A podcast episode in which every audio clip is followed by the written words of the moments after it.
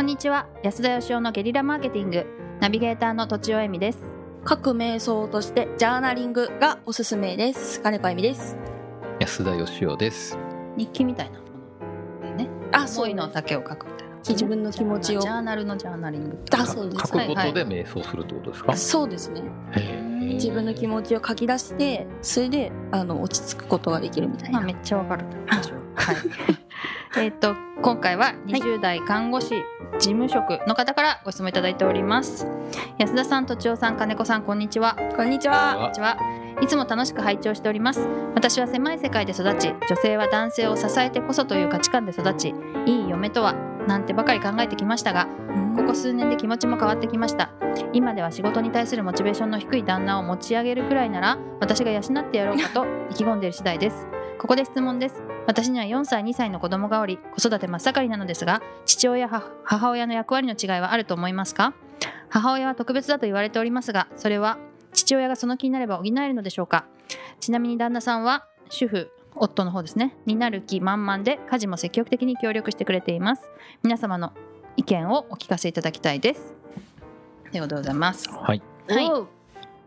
すごい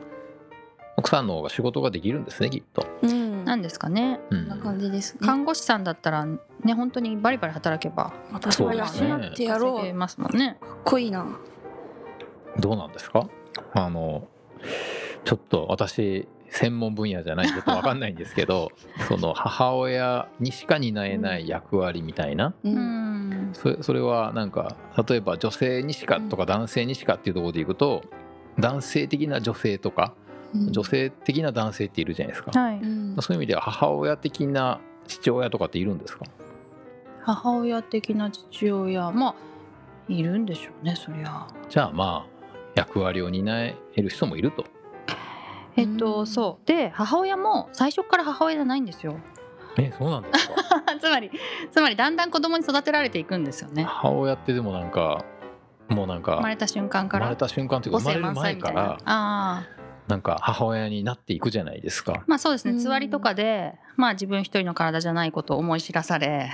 うん、であの仕事も減らさなきゃいけないみたいなことをはい思い知らされていくわけですけどでもん結局それも徐々に母親になっていくんですよ、なるほとどね私は思っているんです。おうんで子供が生まれた後も、まあ、仕事モードで行っちゃうとうまくいかないみたいなことも徐々に学んでいくので,、うんでダンスだから結局お母さんとお父さんの違いがあるとして何が分けてるかっていうとやっぱ私は時間だと思いますね一緒にいる時間とあかー子供と一緒にいる時間だから精査じゃないと私は思ってます。僕はあの神様に直接聞いたことがあるんですけど、はねいはいはいはい。マジかあのはい神様っていうのは、あのまあ、神様の記憶を持ってねうんうん。生まれてきたっていう人なんですけど、はあいや嘘だと思ってますね はあまあ聞きましょまあその人まあまあ自称をねううんうん神様、まあその人が言うにはみんな神様の一部らしいけど、はい。記憶なくしてるだけらしいんですけどね、はいうんでその人が言うにはやっぱ母親って特別なんですってその人男性なんですか？男性はい。で母親の、うん。今な何ですか男性なんですかってすごいなんいやかその嫌みたらしい言いましたけどかったかった。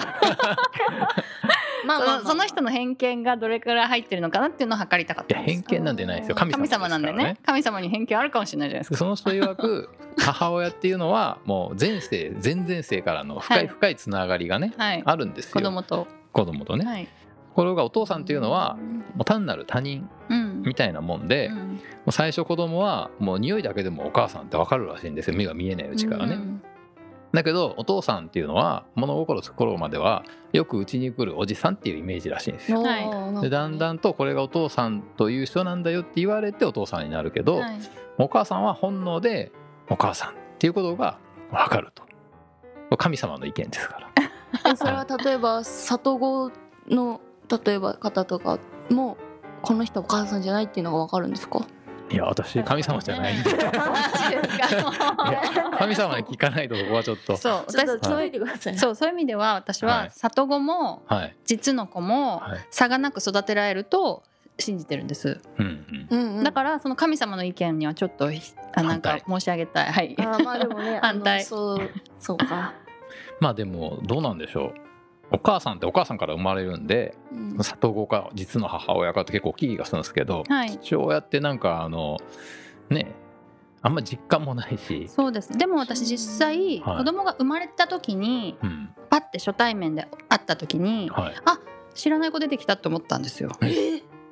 だって見てないんだもんお腹の中でうんで初めて会うしでエコーの顔と全然違うしあこんな顔だったんだ初めてででそこで例えば別の赤ちゃんとすり替えられてもわからないのでほうだから全然私はあの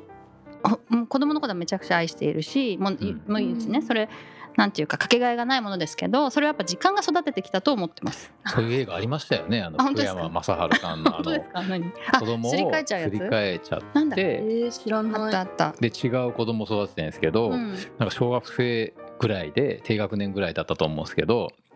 実はすり替えられたっていうことが分かって、うんすれで交換するんですね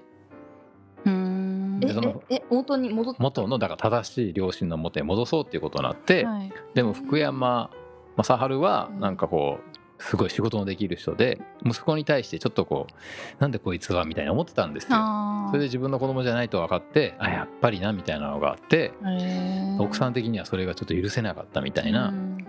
でも本当の子供が帰ってくるんですけど本当の子供は育ての親の方に行きたがるんですよ。おうーんつらいで自分が育てた子供も育ての親の方がやっぱり情っていうかねつながりが強いんで帰ってきたがるんですけど、うんうんいやいやお前はあっちだからみたいなことになってななんかめっちゃ冷たい人なんですが最終的にはその育ての親のもとにそれぞれが戻っていくっていうようなううんんそんなお話だった気が。はいはいはういんという意味ではあのエミさんのええまあそのフィクション的には二三節がはい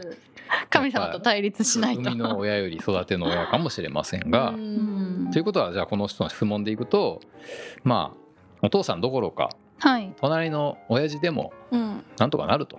あその気になればそう思いますおばあちゃんが育てたりしますしねおじいちゃんあーおばあちゃんがそうかそう育かてたりとかもしますしねそうですね、そうですねであと私こういう漫画読んだことありますあの奥さんがバリバリ漫画家ではい、で旦那さんが専業主婦的に育てているでもそういう家庭ってありますよね結構ね、ううんん、それでやっぱりお旦那さんの方がお母さんに小言を言ったりするんですってうんもう食器出しっぱなしでみたいなことを言ったりするなるっほてど言っててだから全然関係ないんだなって私はその漫画で深めそういう気持ちを深めたっていうのもありますけどね。ねなんかどちらかというとあの